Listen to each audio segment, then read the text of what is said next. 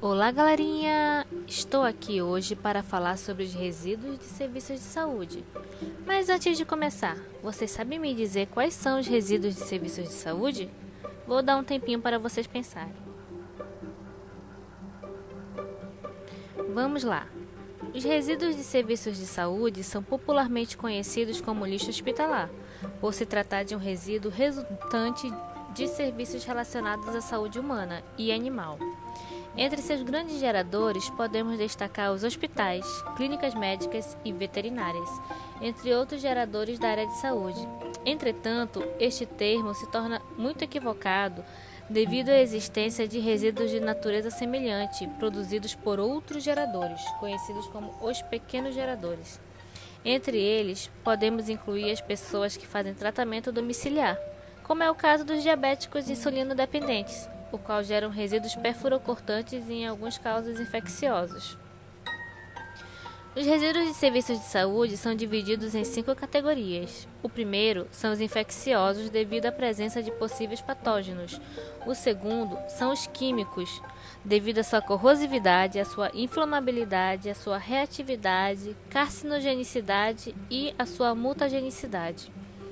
O terceiro são os rejeitos radioativos, o quarto são os resíduos comuns, ou seja, aqueles resíduos domiciliares que nós jogamos normalmente, como papel higiênico, comida. O quinto são os perfurocortantes, então tudo que pode cortar uma pessoa está incluído aqui, como as agulhas, as lancetas, os bisturis. É preciso considerar as especificidades desses resíduos para evitar riscos de contaminação ambiental e de doenças. Devido a essas especificidades, esses resíduos eles precisam de uma forma de manejar diferente, de um tratamento e de um descarte diferenciado até a sua disposição final. E então você pergunta: mas por que que eu preciso me preocupar com esses resíduos? Bom, há um grupo de pessoas que trabalham de forma autônoma e dispersas nas ruas e nos lixões, assim como em cooperativas e associações, realizando trabalho de coleta seletiva, de triagem, classificação, processamento e comercialização dos resíduos recicláveis. E, os catador, e eles são os catadores e os coletores de lixo. Eles fazem parte deste grupo e são os mais afetados do, em relação ao descarte incorreto desses resíduos além do meio ambiente que pode ser afetado diretamente com a contaminação do ar e da água atingindo os lençóis freáticos.